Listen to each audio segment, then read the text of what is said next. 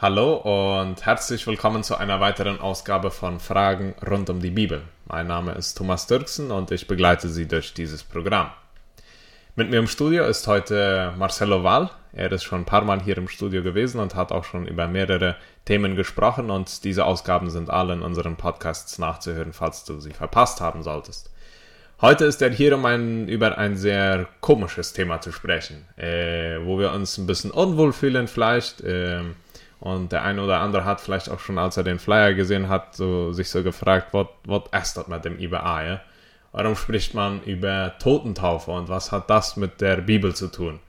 So, Marcelo, willkommen hier. Danke. Was hat es mit der Totentaufe auf sich und wieso sprechen wir über die Totentaufe und, und in Verbindung mit der Bibel? Ja, das ist eine gute Frage, Thomas. Ich habe mich auch äh, äh, zum Thema etwas gewundert, aber ich denke, es ist äh, ein Thema, das wir nicht nur jetzt irgendwo aus dem Internet gegriffen haben. Ja, das ist ja ein Thema, das wirklich in der Bibel vorkommt. Ja, also Paulus, der Apostel Paulus, schreibt zu den Korinthern, zu den Christen in Korinth, und er schreibt und erwähnt, dass Leute sich für, für Verstorbene taufen lassen. Und und die Frage äh, kommt uns natürlich hoch, was hat er damit gemeint? Hm. Oder, oder war das okay für Paulus, dass man sich für Verstorbene taufen lässt? Und wir denken doch natürlich nicht.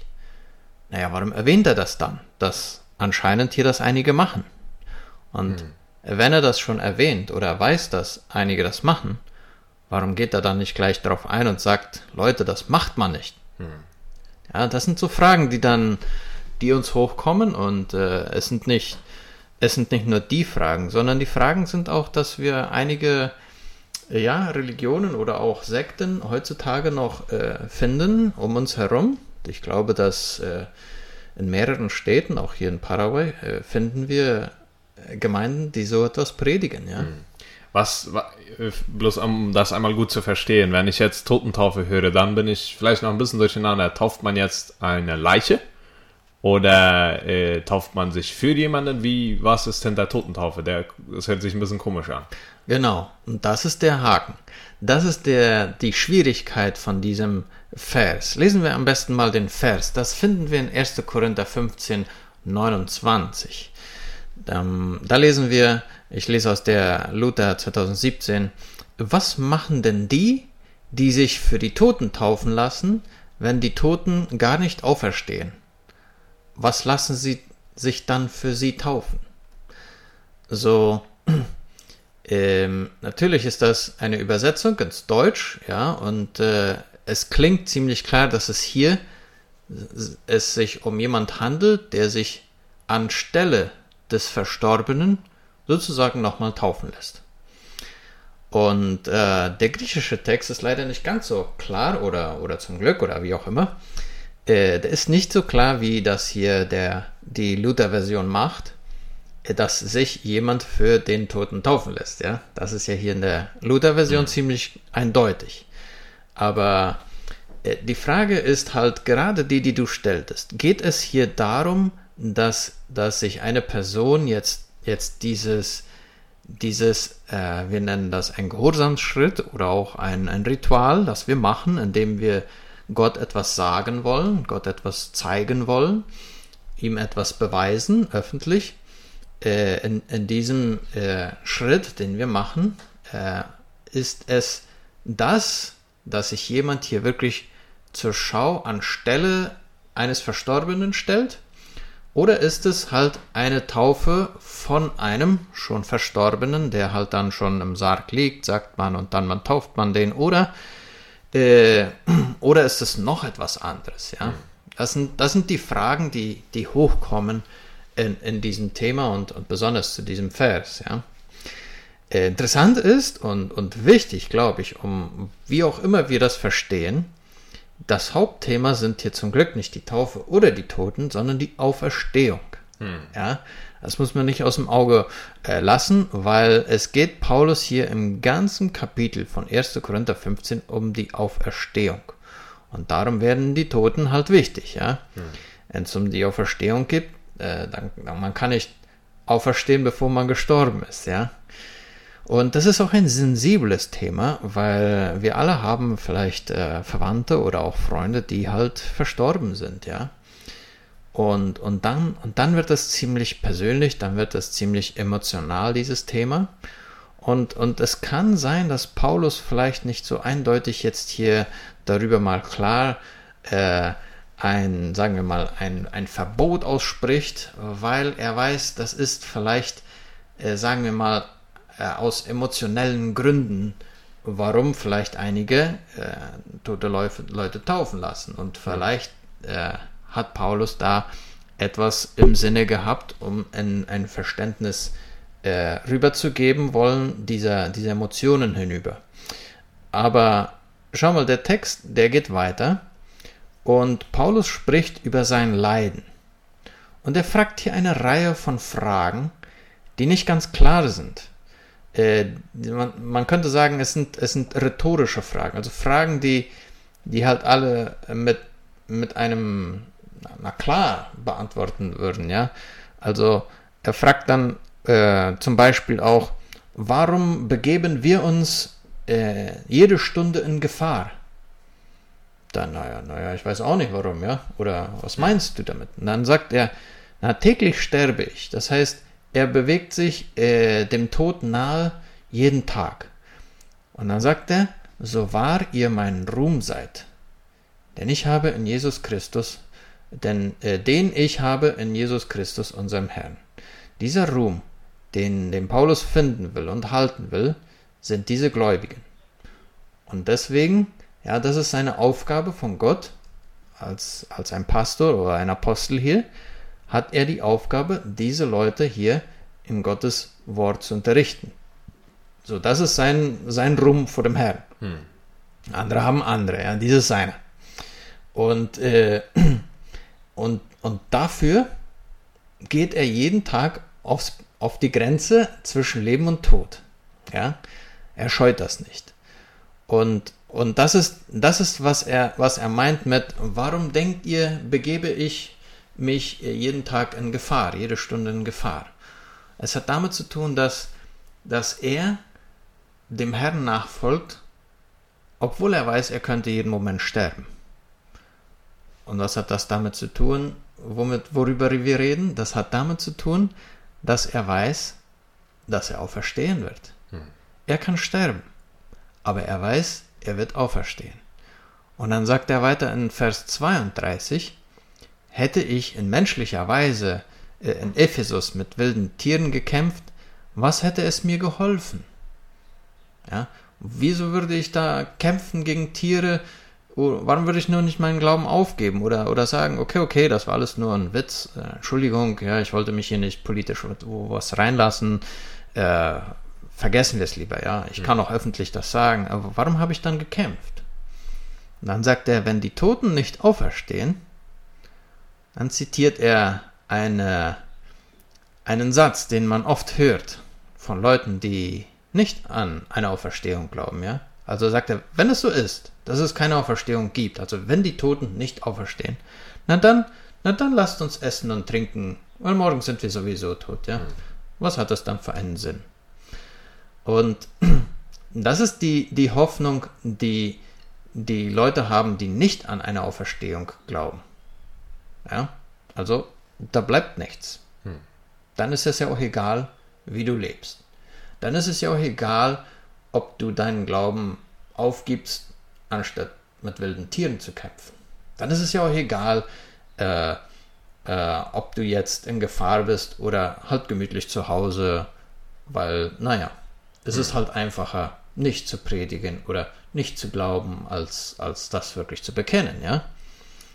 Das macht man, weil man an die Auferstehung glaubt. Und dann schreibt er, hier, hier kommt eine klare Sache, die Paulus klar machen will. Und darum schreibt er dies Ganze. Er sagt im Vers 33, lasst euch nicht verführen. Anscheinend lassen sich einige, einige hier in, in Korinth verführen und er warnt sie. Und er sagt, schlechter Umgang verdirbt gute Sitten. Ja, das ist nochmal so ein Slogan, den, den Paulus äh, ziemlich mag und ich glaube, die älteren Leute, die mögen das auch immer, die guten Sitten, ja. Das wird uns Jugendlichen immer, immer mit äh, beigebracht und daran glauben die Jugend, Jugendlichen nicht so sehr die guten Sitten, ja. Die denken, das sind so eine ungeschriebene Regeln, die sich die Alten ausgedacht haben. Aber das hat was mit sich, ja. Schlechter Umgang verdirbt einfach gute Sitten. Und wir alle äh, genießen gute Sitten, ja. Und, und das versucht Paulus zu erklären. Hey, schaut mal, wenn ihr hier Mist baut, dann wird bald allen schlecht gehen. M macht nicht Mist hieraus. Ja? Äh, wenn, wenn ihr nur essen und trinken wollt und nicht an die Auferstehung glaubt, dann wird das hier mit der Sünde nur zufließen. Hm. Ja, also das ist, was passieren kann. Und dann sagt er, werdet doch einmal recht nüchtern und sündigt nicht. Also einige sind nicht nüchtern und es scheint so, dass so einige hier gut sündigen. Hm. Also es ist nicht, dass die Korinther alles korrekt machen und Paulus jetzt hier äh, sagt, dass alles, was ihr macht, ist gut.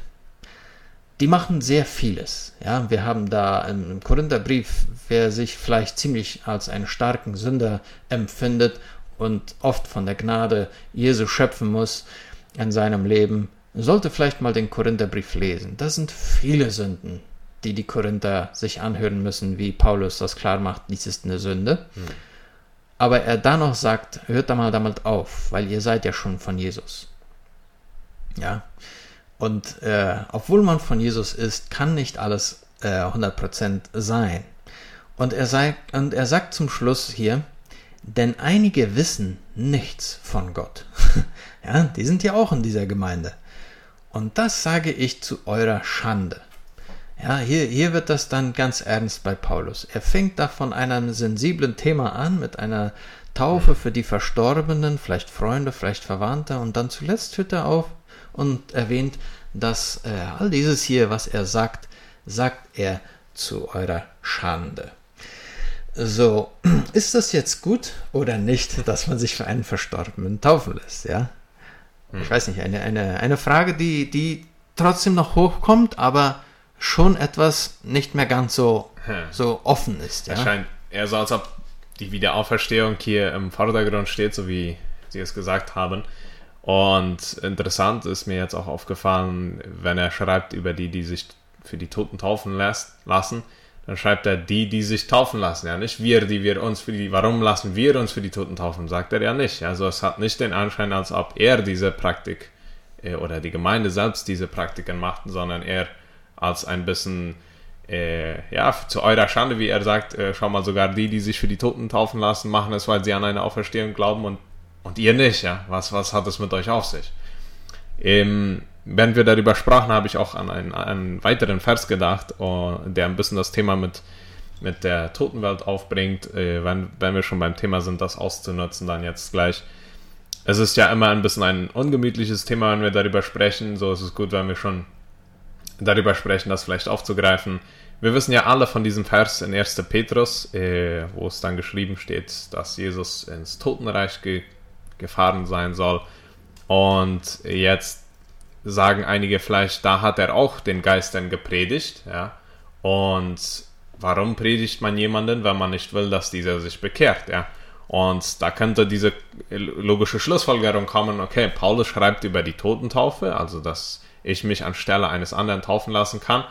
Und dann schreibt Petrus über, dass Jesus ins, in die Totenwelt gefahren ist, um zu predigen. Ähm, sind das sehr weit hergeholte Konnexionen, die man da macht, oder was hat es damit auf sich?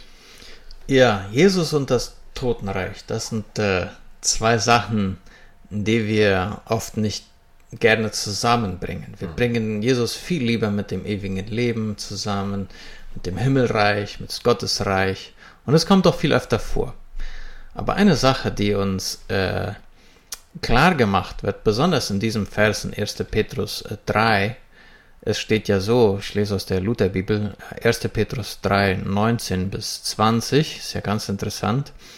Äh, in ihm ist er auch, in diesem Geist, ist er auch hingegangen und hat gepredigt den Geistern im Gefängnis, äh, die einst ungehorsam waren, als Gott in Geduld ausharrte, die Zeit Noahs, ja, bevor der Sintflut, als man die Arche baute, äh, in der wenige, nämlich acht Seelen, gerettet wurden durchs Wasser hindurch.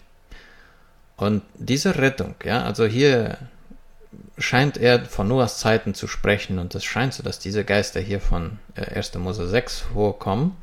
Auf jeden Fall ist er hierhin gegangen und hat da gepredigt. Offensichtlich hat er nicht gepredigt, äh, um damit diese sich noch äh, bekehren oder von ihren Sünden lossprechen. Nein, er hat ihnen äh, gezeigt und seine, ähm, na, seinen Sieg erklärt. Ja, das ist ein bisschen so wie wenn wenn ein Club Cerro oder Olympia gewinnt, ja, und die dem anderen dann ihr, ihr, ihr Lied vorsingen, wenn sie gewonnen haben. Ja, das, das klingt gar nicht schön in den anderen Ohren. Und das ist so ein bisschen was, was Jesus hier gemacht hat. Das ist, das ist wie, wie Jesus hier äh, Mächte und Gewalten, ähm, sagen wir mal, besiegt äh, mit dem, was er gemacht hat. Und dann geht es weiter hier in 1. Petrus. Das ist ein Vorbild der Taufe, ja. Also diese Errettung, wie aus, durch, der Arche, durch die Arche Noah. Und er verbindet das wieder mit der Auferstehung. Er sagt nämlich, denn in ihr wird nicht der Schmutz vom Leib abgewaschen, sondern wir bitten Gott um ein gutes Gewissen durch die Auferstehung Jesu Christi, welcher ist zu Rechten Gottes. Ja, der ist schon da. Hm aufgefahren gen Himmel, oder sind ihm untertan die Engel und die Gewalten und die Mächte. Ja, also hier ist, hier ist klar, wie Paulus und, und Petrus erscheinen im selben Sinne, sagen wir mal, das Totenreich seines Engel, seines Geister, seines Mächte oder Gewalten, wie auch immer man das nennen möchte, ja. Das alles, was mit dem Totenreich zu tun hat, ist ist unter Jesus. Hm. Es muss noch so weit kommen, dass es unter die Füße gestellt wird. Aber da sind wir noch im Prozess. Hm. Ja? Und, und das, hat, das hat damit zu tun, dass wir uns in der Auferstehung Jesu, sagen wir mal, im Namen Jesu auch taufen lassen. Ja? Hm. Das, hat, das hat nämlich damit, damit zu tun. Aber zurück zu unserem Text. Ich glaube, dass die, die Totenwelt, also das, das Totenreich, ist eine, ist eine Sache, die äh, Gott den Menschen gesagt hat, das ist nicht ein guter Platz, um Antworten zu suchen. Das ist nicht ein guter Platz, wo wir, ähm, sagen wir mal, einen, einen Partner suchen. Also das ist, das ist nicht ein guter Ort, das ist nicht ein guter Bereich. Äh, versuch mal lieber ähm, im Reich der Lebenden zu suchen. Das ist, das ist wesentlich sinnvoller. Weil wenn es mit Menschen ist, ja, da kannst du noch vielleicht einen Rückzieher machen. Da kann man noch vielleicht noch was besprechen. Mit dem Totenreich da wird es schwieriger, weil wenn die anfangen, die Bezahlungen in Kauf zu nehmen, die man da versprochen hat, tja, da bleibt wenig anderes übrig als mhm. das Leben, ja, was das Totenreich nämlich möchte. Mhm. Und, und deshalb, äh, sobald es um Tote geht, äh, wird es ein äh, sagen wir mal, eine, ein nicht guter Partner mhm. zum Reden, zum Besprechen und um irgendwas anderes zu organisieren. Ja? Mhm. Ich möchte später nochmal hierauf zurückgreifen, aber zuvor erst vielleicht noch einmal, wenn es dann jetzt um die Totentaufe geht. Äh, du hast kurz erwähnt, du bist dir sicher, dass auch in Paraguay noch einige Gemeinden sind, die äh, an dieses glauben. Wer ist das und äh, wieso glaubt man heutzutage an sowas? Weil vielleicht geht es dem Zuhörer genauso wie mir, der vielleicht noch nicht die Antworten auf diesen Text hatte, aber schon dieses Gefühl hat, okay, nee, das ist komplett falsch, ja. Yeah. Das ist doch logischer Menschenverstand, dass das nicht richtig ist. Ja, also heutzutage ist, ist äh, der Tod ein, ein, sagen wir mal, wir haben das so richtig entfernt aus unserem Leben. Hm. Äh, wir wollen nichts mit Toten zu tun haben. Wir haben Angestellte, die to unsere Toten ja, waschen, äh, fertig machen, äh, kühl halten bis zur Leichenschau, wenn es ein, wenn's eine gibt. Mhm. Ja, manchmal möchte man das nur noch ganz kurz machen und dann begräbt man das und das ist oft auch schon durch angestellt. Also wir haben das, den Tod wirklich, wie man so schön auf, auf Ascensioner Deutsch sagt, tertiarisart. Ja? Mhm. Also wir, wir kümmern uns. Äh, wir zahlen andere, dass die sich um unsere Toten kümmern. Und das ist, das ist eine Sache, die damals überhaupt nicht so war. Damals kümmerte man sich um, um die Toten wesentlich mehr. Und das ist ja auch nicht so lange her, dass man, ich meine, als, als die Mennoniten da im Chaco ankamen, ja, dann und die, die Krankheiten da losgingen, dann mussten viele ihre Toten selber begraben, ja. Das, das haben viele noch miterlebt. Das ist, das kann man sich nicht schön vorstellen, ja.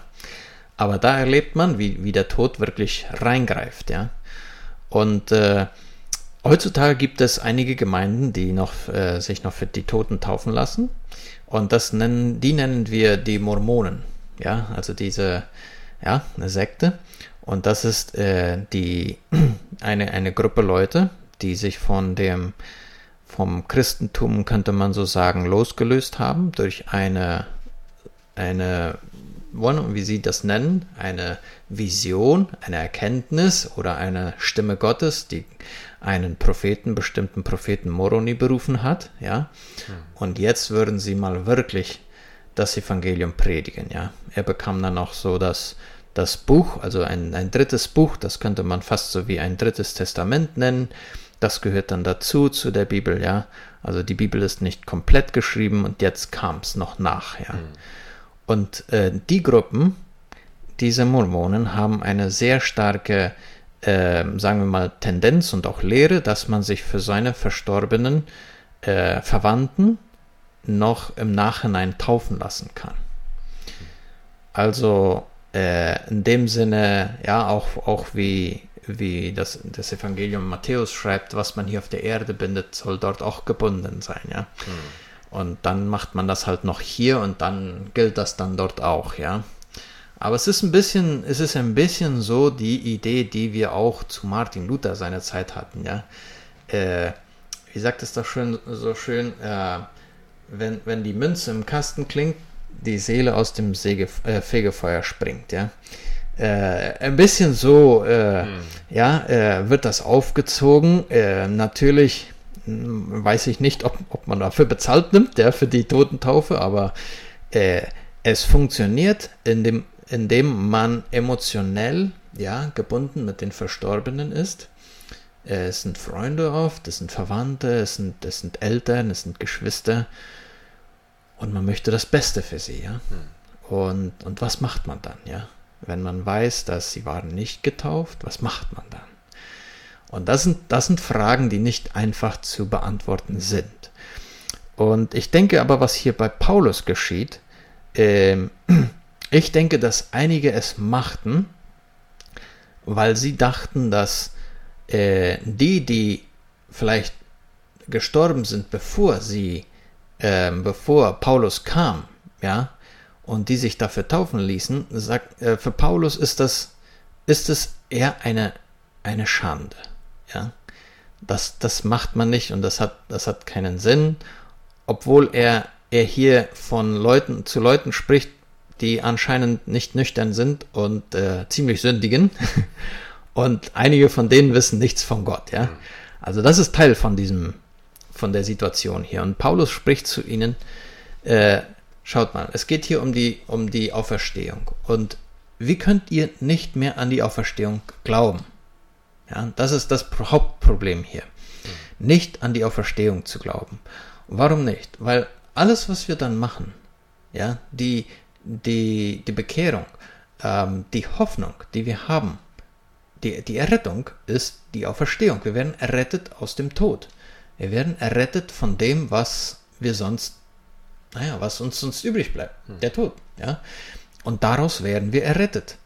Und in diesem Sinne sagt Paulus dann, wenn, wenn wir, wenn, wenn sogar die, die sich für Tote taufen lassen, ja, das tun, weil sie an eine Auferstehung glauben, das macht ja das auch keinen Sinn, ja. Hm. Wenn sogar solche das, das machen, weil sie an die Auferstehung glauben und ihr nicht an die Auferstehung glaubt. Ja, das ist dann schon ein bisschen dumm, sagt Paulus. Hm. Ja, schaut man sogar, ich weiß nicht, ob das einige von, von ihnen waren oder einige von außen. Auf jeden Fall, diese ließen sich für Tote taufen, hier scheint mir so. Und Paulus sagt, hey, guck mal, wenn sogar diese an die Auferstehung glauben, hm. und ihr nicht, ja, dann kommt uns diese Schande schon wirklich äh, logisch vor und, und verständlich, ja. Mhm. Und ich glaube, das ist was, was Paulus hier versucht zu sagen, ja. Hey Leute, schaut mal, es geht um eine Auferstehung. Das ist unsere Hoffnung. Mhm. Darauf hoffen wir. Und deshalb benehmen wir uns, wie wir uns benehmen sollen. Und deshalb folgen wir diesem Jesus, weil er ist auferstanden und wir werden mit ihm auferstehen. Mhm. Sonst macht das alles keinen Sinn. Mhm. Ja, deswegen fängt er ja auch damit an, wenn Jesus nicht auferstanden ist, hat unser Glaube und alles, was wir lehren, keinen Sinn. Hm. Das ist nämlich die Haupthoffnung, äh, die wir als Christen mit uns tragen. So, die Totentaufe ist hier die, eine Nebensächlichkeit, nicht der Hauptentfoke, sondern eher das Leben und die Wiederauferstehung. Und äh, wir haben auch schon kurz davon gesprochen, wie wir mit dem Tod umgehen. Und wir versuchen ja auch immer so, so gut es geht, äh, uns zumindest fernzuhalten von, von der toten Leiche. Aber was ist dann später mit, mit dem emotionellen Bund, den man gemacht hat mit dieser Person? Und nehmen wir mal an, mein Freund stirbt. Und ich hatte ihm aber noch viel zu sagen und ich fühle mich aber auch noch sehr verbunden. Ich fühle mich sehr alleine.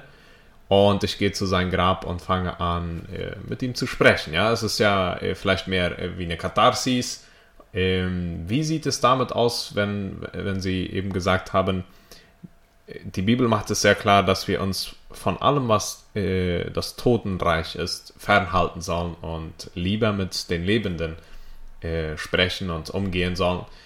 Ist dieses dann konkret falsch, was ich tue? Oder wo sind da die Grenzen, wo man sagen würde, okay, hier muss ich aufpassen, weil die Bibel sagt, ich soll lieber nicht zu weit gehen? Ja, ja, das ist eine sehr, sehr gute Frage, Thomas. Ich glaube, das ist eine, eine wichtige Frage und ich denke nicht, dass es automatisch äh, mit, dem, mit dem Tod äh, zu reden heißt. Äh, wenn man mit jemandem spricht, wir verstehen darunter einen, einen Dialog. Ja? Mhm. Es ist ja so ein bisschen, was auch in dieser Zeit der Pandemie hochkam, ja. Es ist ganz, ganz okay, wenn du mal zur Wand sprichst, ja. Aber wenn die Wand dann zurückspricht, da muss man schon etwas aufpassen, ja. Und ich glaube, das geht hier auch so, ja. Hm. Äh, man kann, glaube ich, am, am Grab eines verstorbenen äh, Geliebten äh, sich auslassen, ja. Weinen, zu, äh, emotional gebunden reden. Äh, ich hoffe, es bleibt bei einem Monolog. Sobald äh, der Verstorbene dann aber zurückspricht, Ah, da muss man dann etwas aufpassen, ja. Ich, ich weiß, es gibt einige, die sagen, dass manchmal erscheint ein Verstorbener jemand im Traum. Und wenn er im Traum äh, spricht, ich glaube, man sollte nicht jetzt unbedingt äh, auf alles hören, was da gesagt wird. Einige verstehen es so, dass äh, Gott, ähm, sagen wir mal, die Gnade hat und jemanden zeigt, dass es diesem Verstorbenen vielleicht gut geht. Ja, äh, einige sehen es so, andere sehen es anders. Mhm. Aber mit Erfahrungen ist das immer eine nicht ganz so klare Sache. Ja. Es, mhm. es ist schwer, da schwarz-weiß Antworten zu geben. Also ich denke mal, wenn es bei einem Monolog bleibt, ist das eine schöne Sache, denke ich. Aber sobald es ein Dialog wird, äh, wo der Verstorbene zurückspricht, glaube ich, da sollte man dann aufpassen. Mhm. So, wir sehen das äh, ziemlich deutlich in der Bibel, dass für uns das Leben bestimmt ist und es ist auch deshalb, warum Paulus hier so sehr auf die Auferstehung eingeht und nicht auf den Tod, ja. Und auch so wie Jesus dann äh, sagte, ja, mit diesem Gleichnis, das er macht von dem reichen Mann und dem armen Lazarus, äh, Gott hatte keine, keine Intention, ist, den Toten zurückzuschicken, um mit den Lebenden wieder in Kontakt zu kommen, ja. Wenn man dann tot war, dann war das Kapitel abgeschlossen, ja. Und äh, auch Jesus, wenn er zu Lazarus selber geht, äh, da fängt er nicht einen Dialog mit einem Toten an, sondern er weckt ihn wieder zum Leben und, und spricht dann mit ihm. Ja? Und das ist ja unsere Hoffnung, dass wir auch irgendwann auferstehen werden und dann wieder mit unseren, äh, mit den Verstorbenen vielleicht im Himmelreich wieder zusammen sprechen werden und zusammenkommen werden und auch genauso mit Jesus dann wieder sprechen. Ja. Danke, Marcelo, dass du die Herausforderung angenommen hast, über dieses heikle Thema zu sprechen ein Thema, über das man wahrscheinlich noch sehr viel länger nachdenken könnte und worüber noch sehr viele äh, graue Grenzen zu klären werden vielleicht. Aber lassen wir das heute mal hierbei und bleiben wir mal bei der Hoffnung auf die Auferstehung und konzentrieren wir uns weniger auf die Totentaufe selbst. Danke dir auch als Zuhörer, dass du eingeschaltet hast und dran geblieben bist. Wenn du diese Ausgabe oder eine andere Ausgabe nochmal aufhören möchtest, vielleicht einige Detail, Details von dieser Ausgabe nochmal nachhören würdest wollen, einige Argumente von Marcello oder die Bibelstellen, äh, die Bibeltexte nochmal nachschlagen, dann kannst du diese Ausgabe auf unserer Internetseite oder auch in unserer mobilen App unter Podcasts nochmal nachhören. Ansonsten bedanke ich mich bei dir, dass du eingeschaltet hast und erwarte dich dann nächste Woche wieder um dieselbe Uhrzeit hier bei Fragen rund um die Bibel. Bis dann.